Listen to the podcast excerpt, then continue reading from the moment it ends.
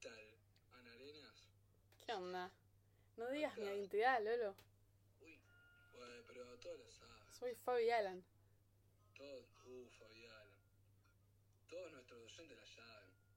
Sí, es cierto. Es cierto, ya sé.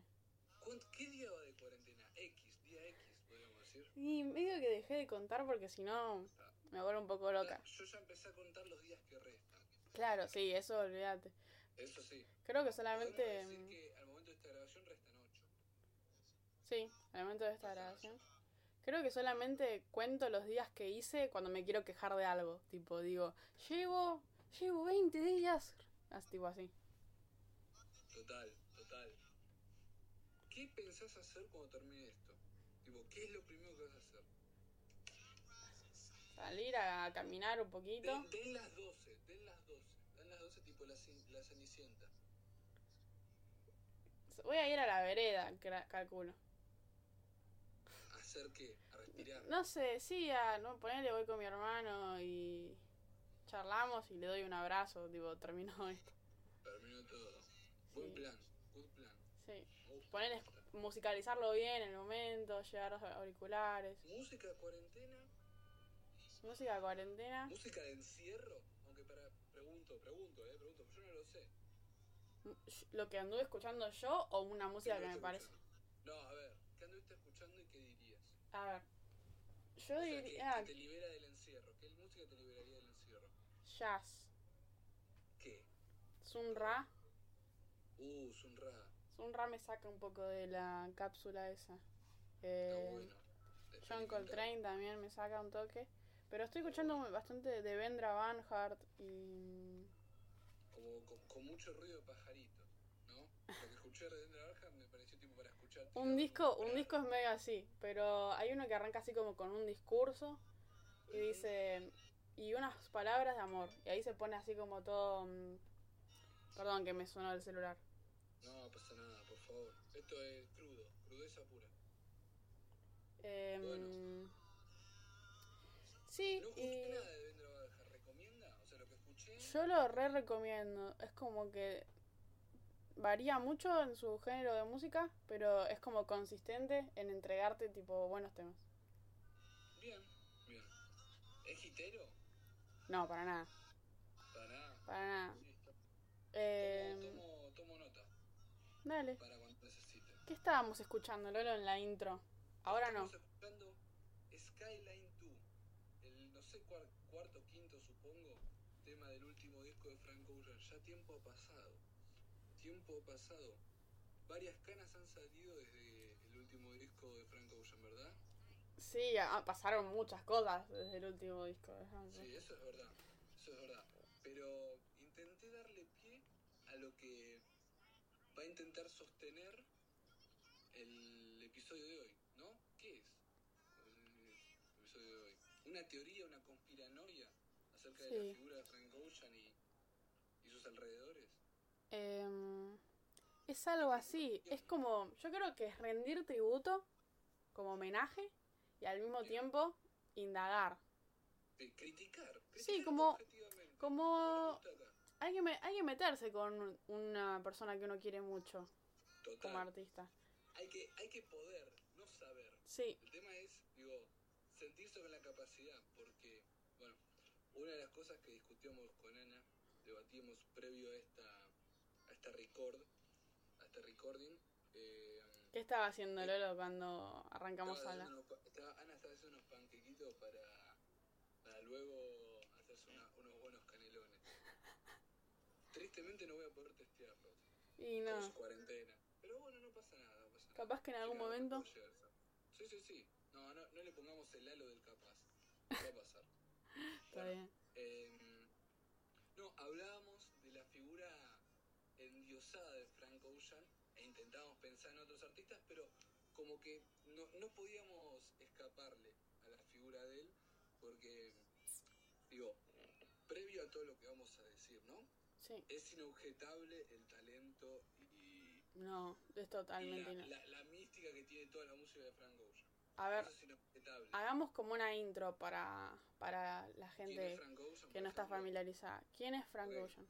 Frank Ocean es un cantante, compositor, eh, músico estadounidense que mm, mixea entre, mu- entre mucha, o sea, no muchas, pero sí entre, mixea entre el género pop, el rap, el hip hop, podrías decir por momentos R&B, más que nada R&B, soul, ponele, pero más por eso, siempre bajo el ala del pop. Porque Sí. una de las particularidades que tiene Frank Ocean es ser un artista con una impronta, digo, musical. Es mucho decir 100%, pero una impronta claramente pop y mainstream, pero con ciertos sonidos, como el que por ejemplo ahora escuchamos, ciertos como lo que opta él por hacer con su música que no solés escuchar de un artista 100% mainstream, ¿verdad? Sí, a mí me parece mm, que es por lo que debe haber, eh, de lo que se debe haber nutrido él, como un chabón Sí, sí, eh, sí. tipo negro y gay en Estados Unidos y, y yo creo que está mucho la impronta gospel, Total. la impronta total. pop de lo que debe haber escuchado él cuando era más pibito y el R&B que lo debe haber tipo le debe haber torcido la cabeza para decir tipo yo necesito hacer cosas así Sí, con tipo tanta con tanta alma Como eh, los discos de Farrell a principios de los 2000. todo Claro. eso, algo del estilo Eh, recién, en una mini investigación que quise hacer como para, para poder exponer mejor en este, en este tema, digo, quisimos buscar con Ana, eh, claramente porque esto surgió como, ¿es un mito Frank Ocean? La gran, el, el renombre de Frank Ocean siempre, o a mí me pasa, de, de que es un mito, porque el chabón lleva mucho misterio casi no toca en vivo. Todo lo que publica es como, digo, en una época donde la globalización y las redes sociales son predominantes, todo lo que publica es con un, como en código, para que sus, para que los fieles se rompan la cabeza intentando saber qué quiere decir. total no subestima a Frank Ocean Para nada, para nada. Pero bueno, me fijé y el chabón, digo, como para acrecentar la teoría de, de por qué está endiosado Frank Ocean, a veces, no voy a decir sin fundamentos, pero cerca de eso, tocó 60 veces en vivo en su Es carrera. que yo creo que- Solamente 60 veces a lo largo de... La primera vez que tocó fue en septiembre del 2011. ahí va Desde septiembre del 2011 hasta abril del 2020, el chabón tocó 60 veces. Incluyendo tipo presentaciones en los Grammy y en premios. y con y con la repercusión que tuvo es muy poco Sí, tipo digo, es como no es no es proporcional a, a- a su repercusión total. Y no es proporcional a su, renom a su renombre que el chabón tenga una productora propia y se produzca independientemente. claro A pesar de que está afiliado a la productora de DJC, digo, es una locura y que tenga la co- colaboración de artistas como por ejemplo André 3000 o otros y que pueda colaborar con otros artistas es loquísimo. es André 3000 como dice Lolo es el cantante es uno de los miembros del dúo Outcast que fue como furor en, eh. Sí, en los debe haber 90 mam- mamado zarpadamente ahí Frank Ocean. sí total de haber mamado de ahí. recomendamos mucho la canción Roses de Outcast Roses. O I saw the Miss Jackson, Who Happened for Real. O si no, Hey Ya, que es Y un tema em, máximo. Lolo ¿cómo, ¿cómo conociste vos a Frank Ocean? Yo supongo, supongo, pero eh, que lo habré escuchado, habré escuchado primero la canción Chanel, porque me, me, me da de que escuché el nombre de Frank Ocean y ya con la presencia de su nombre me da la sensación de un chabón que hace las cosas bien.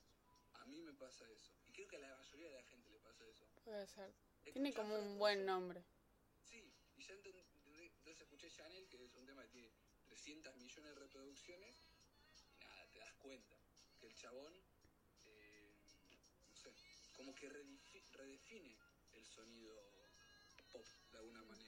¿Tenés recuerdos de la primera vez que lo escuchaste? La primera vez que lo escuché, no te voy a mentir, dije, ¿cómo hace este chabón para ser tan conocido? puede ser Porque no hace algo No, no es Justin Bieber. Claro. No es algo de fórmula. Yo tengo un recuerdo muy, muy vivido de la primera vez que escuché. A ver, comentanos, ilustranos. A ver, te cuento cómo Frank Ocean llegó a mi vida. Eh, ¿Qué suena primero? Thinking About You. Thinking About You. Creo que es el tema más... No sé cuál es el tema más escuchado, eso voy a fijarme mientras vos me contás. Bueno, dale. A ver.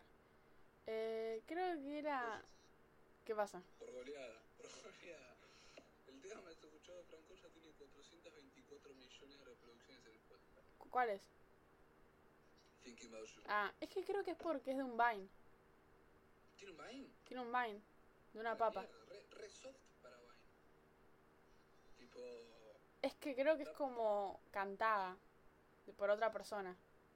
nu- nunca entré en la cultura Vine. Ok, eso El es, capítulo pasado descubrimos que no estuve en el FOMO. eso es otra conversación. Ok. Eh, bueno, para que te cuento esto. Em, creo que era 2012. En 2010, 2011 salió una película que se llamaba mm, The Bling Ring.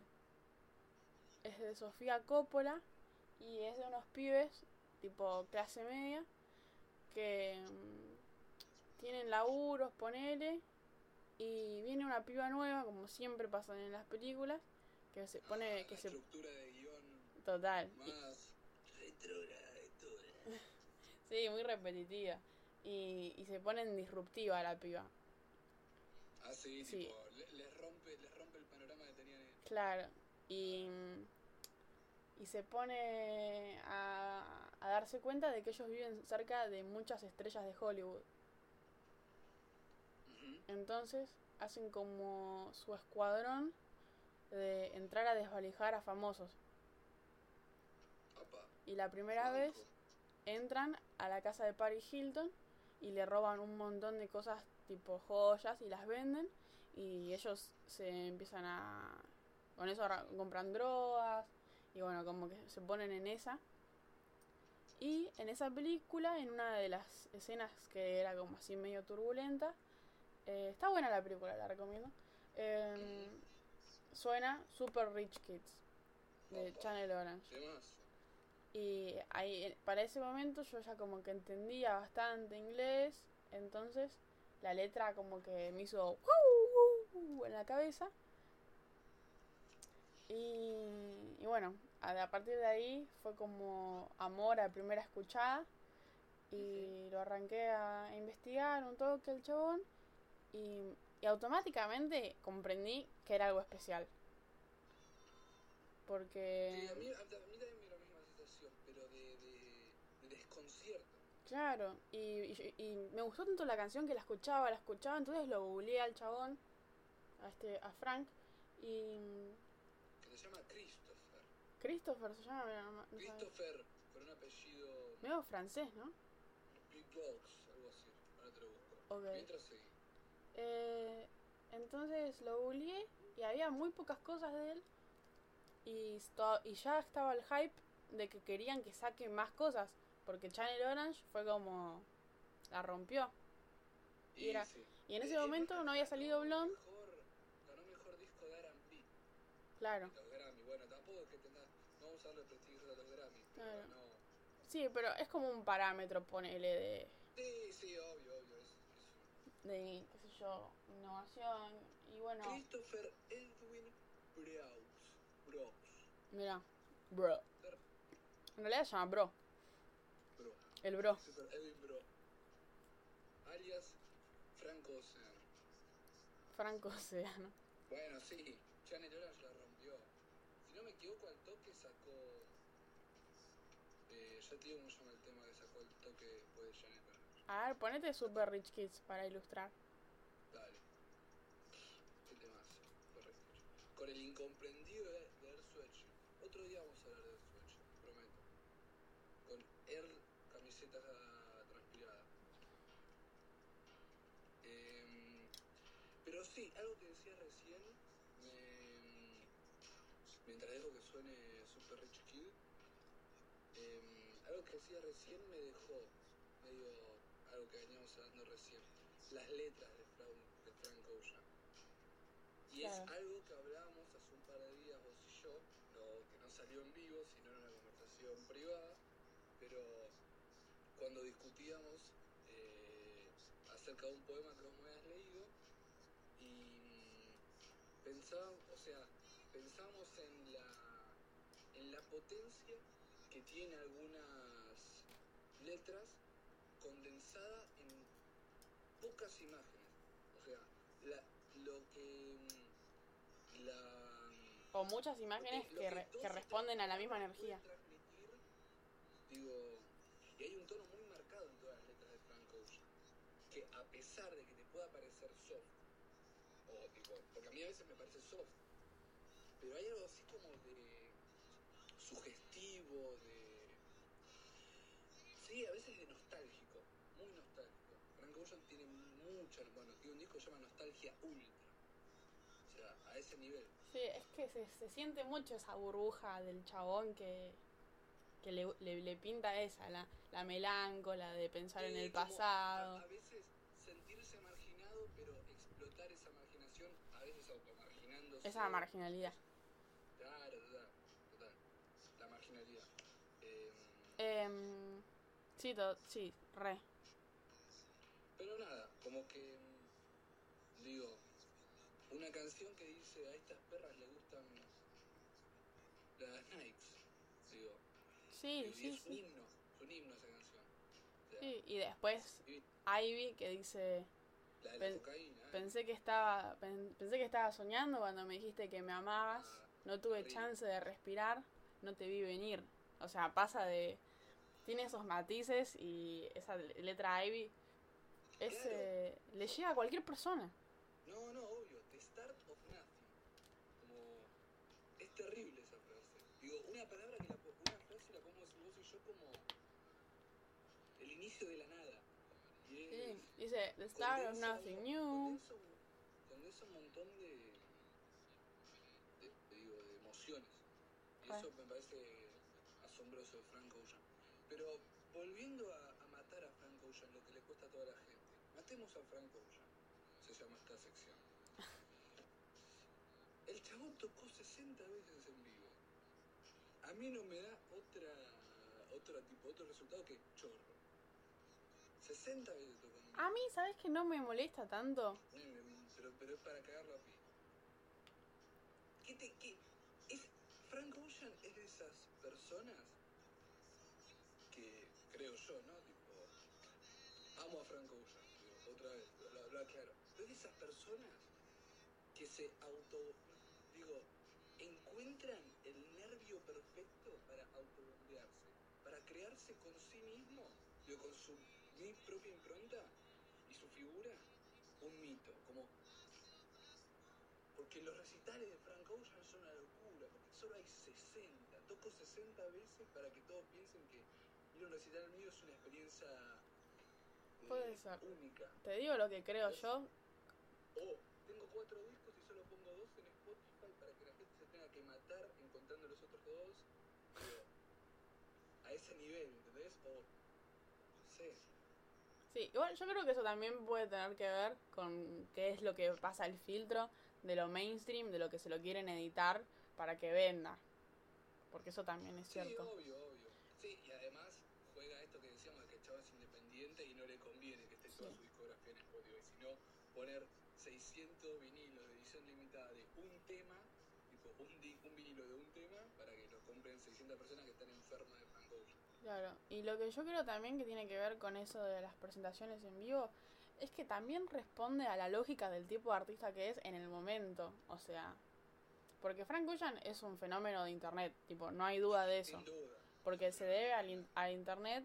Y en- entonces yo creo que él tampoco debe tener la urgencia o tampoco quizás la personalidad eh, de querer eh, actuar en vivo. Porque el chabón subió el disco y ya eh, en internet tenía toda la sensación que necesitaba como para quedarse, para morirse ahí en ese momento y, y, y tener- plata hasta morirse. Total, eso es un signo de época, de generación, digo, en la filosofía de los músicos en general, últimamente. Te lo puedo llevar hasta a Duki. Digo, el chabón no toca porque estoy poniendo en el mismo parámetro a Duki a Frank Ocean, Sí. nada que ver. Pero porque el chabón sabe que en vivo no lo hace bien. Sí, y que el hype no es necesario a través de la, del ritual ese eh, del, del concierto como, como, te- como solía hacerlo y como está genial que lo sea. Obvio, obvio, obvio. A veces a uno le cuesta como intentar eh, localizar dentro de su época a los, fenómenos, a los fenómenos. Claro. pero- También decíamos que el precursor de Frank Ocean es Alex Turner. Sí, sí, sí, sí. Si, no- si nos basamos en la lírica, como...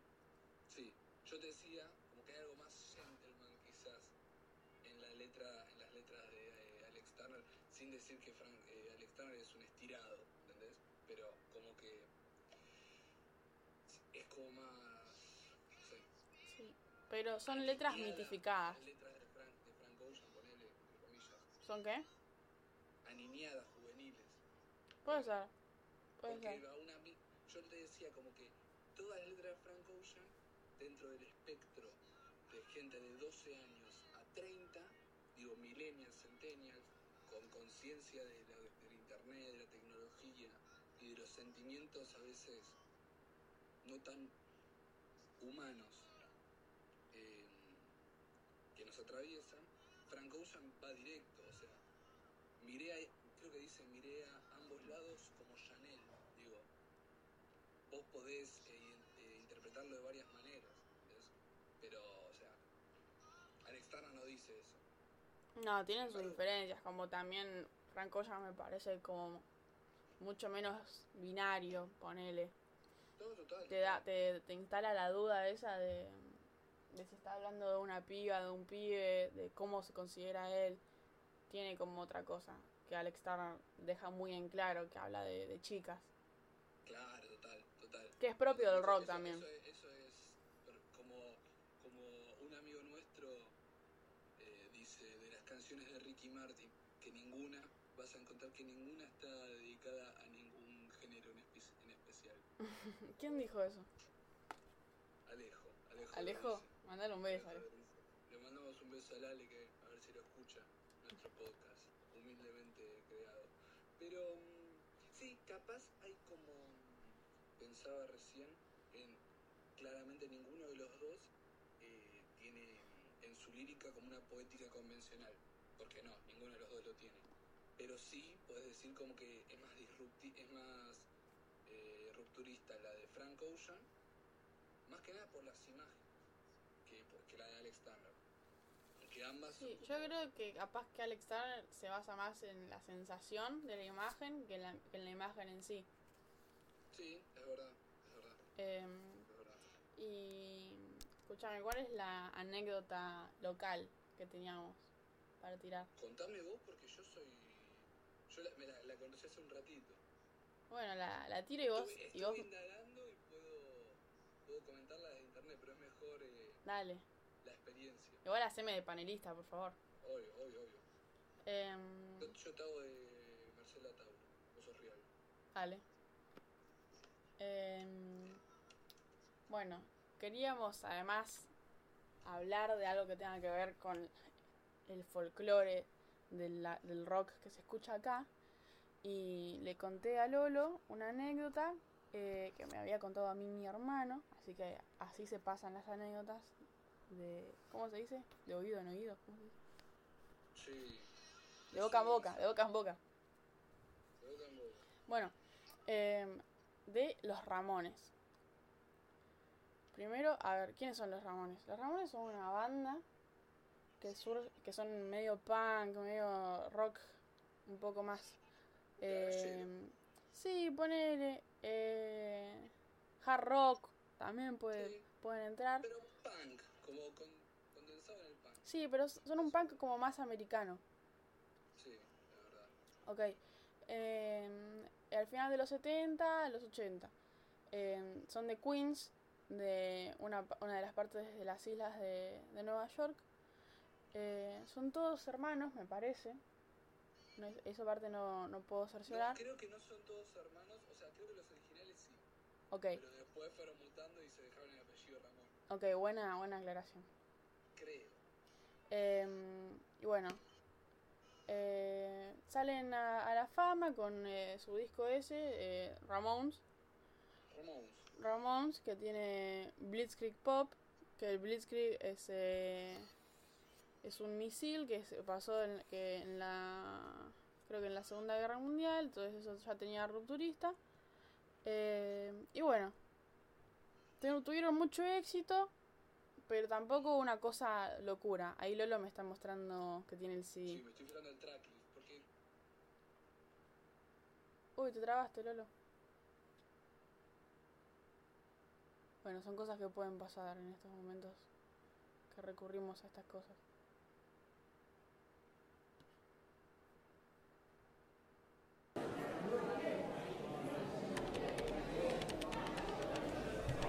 Está escuchando Radio Cabeza. Sonría. No estamos filmando.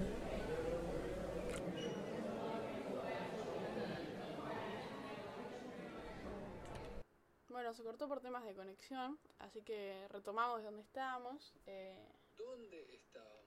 no estoy del todo segura, pero bueno, es la espontaneidad que nosotros brindamos. Total, total. Eh, estabas eh, leyéndome el tracklist y estábamos hablando de los Ramones, que no tenían mucho éxito, ahí va. O sea, tenían éxito, pero tampoco una cosa estratosférica. Pero acá hicieron sensación. Claro. No, no estaríamos muy seguros de por qué, pero Argentina suele ser un país que se agarra de una banda y, y la explota mucho. Y bueno, y los, los Rolinga se agarraron de los Ramones también y bueno, y disfrutaban. ¿Estás de acuerdo, Lolo? Estoy de acuerdo, estoy de acuerdo. Como bueno, Die Totenhausen, la banda alemana. claro. ¿Qué tenía que ver Dito son- acá? Son más argentinos que, que alemanes. o Marky Ramón, el segundo o tercer baterista de los Ramones que toca tres veces en el Teatro de Flores por semana. Digo, a ese nivel. Es una locura eso. Pero bueno, entonces eh, era el final de la carrera de los Ramones y querían querían cerrar y, y vinieron acá. Entonces, como era algo tan popular, Coca-Cola no tuvo la mejor idea de decir juntá chapitas o tapitas de Coca-Cola, juntá tantas tapitas y te regalamos una entrada para que vayas a ver el último show de los Ramones. Indagando, 10 tapitas tenía que conseguir. Eran 10 el tapitas. argentino. No era tapitas. mucho consumo, la verdad. No, no, no, no. Pero no, bueno. 10 tapitas tenía que conseguir y te dan una entrada. Acá me fijo en internet. Muy bien. Fact, fact checking. ¿Qué pasó entonces? Y bueno, entonces la gente aprovechó de una manera porque no había mucha plata en ese momento en Argentina, como suele pasar. Entonces, todo el mundo se desesperó por ah, cumplir con la promo hasta que quedó sold out el show en River. ¿Cuánta gente entra en River, Lolo? Y mira, con las tribunas entran 60 y mil, 60 mil por ahí. Pero si abrís la cancha, supongo que deben entrar. Digo, contando que un 30% de los, de los asientos están tapados por el escenario, 80 mil personas. Ok, es una 8. 60, 80, es una... Sí, sí, sí, sí. Nunca más que los Strokes en la palusa que llevan 120. Claramente, nunca más. Hashtag bajando de línea. Está bajando línea. Bueno, eh, ¿pero ¿qué pasó? se, se quedaron sin entradas de que tenía que ver con esa promo nada más. Entonces salieron los Ramones a hablar de que ya no se iban a vender más entradas y que era lo que quedaba eso. Claro. Y el show, el show quedó explotadísimo. ¿Y Sí, qué- quién tocó? videos, No, no entra un alma. Dito Tenjosen, dijiste. Ataque 77. Tenhosen, Iggy Pop y Ataque 77. Ok, muy punk todo. Sí, total. Total. Total. Y bueno, En el- mira, hubo, hubo un, o sea, estoy leyendo acá, atacaron, quienes se quedaron sin entradas, atacaron a la central de Coca-Cola y hubo 7 heridos y 14 detenidos. Claro. O sea, claro, me faltó decir esa parte. Hubo muchos incidentes de la gente que no pudo tener la entrada por la, por la promoción. Sí, sí, sí. Es más, entre ganantes y los Ramones dijeron que estaba muy mal organizado por Coca-Cola. La promoción. Leo ahí tipo datos. Es que no hicieron estudio de mercado y no se dieron cuenta que todo el mundo quería ir a ver el último recital de los Ramones. No, total. No, increíble. Es más, cuento, cuento, recién hablaba de Mark y Ramón, me fijo acá en internet, hay una... El baterista de los Ramones, el, el original Didi, como me contabas vos, vivía acá en Argentina con una novia y fue a ver a los Ramones como, como un espectador normal. Hasta que lo vio el, ba- el baterista del momento, el chorro de Mark y Ramón, y dijo, vení, loco, pasa. Terrible. Pero usamos este, este suceso anecdótico del que podemos agregar que a mí me parece algo sorprendente. Los Ramones tocaron, vos lees el set y se tocaron 34 canciones, algo que ni en pedo sucede hoy. A mí me da la sensación de que cada vez que hay un recital, y más internacional, los artistas están apurados como si le mordieran el culo de irse del escenario. Y sí, es, es una, es la sensación que transmite. Sí, sí, me, me, me dio mucha bronca. Por ejemplo, cuando fui a ver a The Internet el año pasado, te tocaron nada más 20 canciones. Digo, loco, pagué una luca y media y tocarse una hora y media. Bueno, los Ramones tocaron una hora y cuarto y tocaron 34 temas. Lo dieron todo. Es una locura, una locura. No tocaron nada, pero tocaron 34 temas. O sea, imagínate que hoy viene, viene el frontman y se pone a, a, a interactuar con la gente, che, qué sé yo, preguntan. Nada, los Ramones tocaban. Pero usamos este suceso, otra vez, para hablar de una problemática, no problemática, sino también fenómeno que hace un rato le contaba Ana, de que viene anclado con lo que hablábamos de Frank Ocean. Estos artistas que solamente, que por tener la suerte de formar parte de una oleada de otros artistas, el solo hecho de su nombre o de tipo o de formar parte de esa movida les da un hype que es intangible e inexplicable. Ahora mismo está sucediendo en la movida que tiene relación con lo que decíamos de los Ramones en Estados Unidos e Inglaterra, en el mundo de los sajón, de bandas post-punk de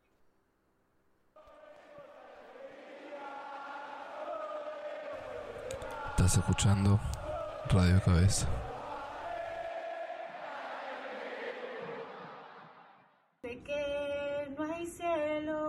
Es fácil para ti. que abajo no hay infierno. Y arriba estrellas sí.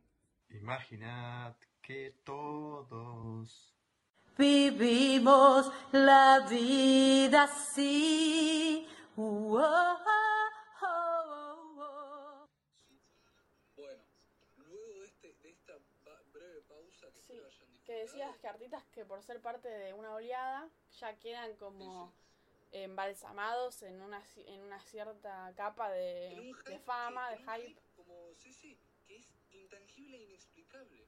Por ejemplo, decía el caso de esta oleada nueva de artistas que yo le he recomendado a Ana, de- del nuevo post-punk inglés y estadounidense, que están resurgiendo claramente con una con un, como una actual la música post-punk de los 80, 90, digo, eh, pero a veces parece inexplicable, digo, como un artista, por formar parte de un, y no me refiero solamente a músicos, formar parte de una oleada, una oleada eh, como requiere también de, y obliga al, al que está interesado sé si en- endiosarlo, pero volverlo medio incriticable. Como a mí me pasa con una banda que me gusta mucho, se llama Black Midi, que es parte de esta nueva oleada, que hay cosas que hacen que realmente no me gustan, porque mixean entre punk, entre electro, o sea, rock electrónico, em, con heavy metal, algo que a mí no me gusta para nada. Pero me, me resulta imposible criticarlo. No sé qué pensás. Si a vos te pasa, no solo con el ambiente de la música, sino con también, digo, Sí, yo creo que son artistas. en el ámbito literario hay artistas que se vuelven clásicos y Sí, como decíamos, clásicos lo- express. total, total, Eh, total. a mí me parece que son artistas, así generalmente, que representan una idea que, que nosotros como ponele, juventud de ahora que, queremos, queremos ser parte y, y defender, que como la representan tanto y quedaron en esa bolsa, como que por algo de, de querernos a nosotros y de querer a esa idea, no la queremos criticar. ¿No la queremos qué, perdón? No la queremos criticar ni dañar. Total, total, es como, sí, sí, sí, eh, es eso que decís, porque mm, como sentís que a la vez sé, como picando, como golpeando la misma, el, el mismo fuego que está sucediendo en este momento, Claro. ¿entendés? Y como que no lo querés apagar. Sí, como que además te sentís traicionado porque son cosas que te gustan. Total, total. Eh, y lo que se me vino a la cabeza cuando me contaste esta idea antes de grabar es que, que todos sabemos que, que la historia se repite y, y podemos analizar que este el punk surgió eh, en el 70 hasta el 74 y después todo lo que pasa después de ahí se considera post-punk. ¿Y qué está pasando ahora en el mundo que predispone a nuestra generación a querer escuchar eso? Resurgirlo. querer resurgirlo. Y las cosas que nos están pasando que son parecidas a las que estaban pasando en ese momento. Movimientos fascistas, que a partir de haber movimientos fascistas y de, o, sea, de- o de ultraderecha, quieren salir movimientos antifascistas como los del punk, que también hay punks fascistas, pero esos no los queremos y tampoco eh, fueron muy famosos, menos mal. Eh, y bueno, son estos fenómenos que salen. A la mierda. Esa no te la había tirado, ¿eh? Me choqueaste, me choqueaste, querida. Encima me puse a pensar eh, exclusivamente en el caso de Black Midi y mm, no digamos que Inglaterra Claro. es un gobierno fascista, pero digamos que Boris Johnson no es la persona más No, son, progresista están... mundo ni, mu- ni mucho lo- ni nada parecido. Y es que está eh, los, los nuevos movimientos de hiperderecha en Europa ahora están en auge. Y bueno, Sí, ¿quién es el presidente de Estados Unidos? En Latinoamérica, por Bueno, suerte acá ya no estamos tan, tan damnificados, Bueno, pero pero Piñera- tenemos- sí, sí, Chile, Brasil, digo, qué sé yo. No, no, no, eh, tiene mucho sentido, es una buena manera de teorizarlo. Me gustó mucho. me gustó qué mucho. bueno. Me gustaría, digo, porque no solemos interpelar a los oyentes. No sé si, como que el formato podcast no permite la participación. Entonces me gustaría, si, si tienen ganas los oyentes, de, de, mm, de nombrar eh, artistas o, digo, o personas que les remitan a esta situación en la que estamos diciendo, que les resultan incriticables, digo, intachables.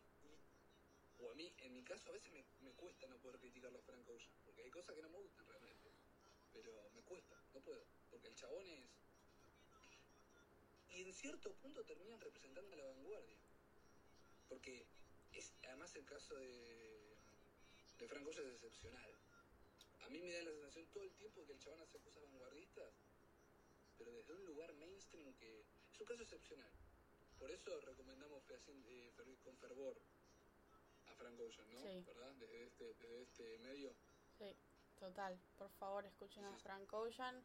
Y si les gusta, no les gusta, pero yo creo que lo van a poder entender, porque es algo que está Me ahí. parece que no es muy fácil de digerir, ¿no?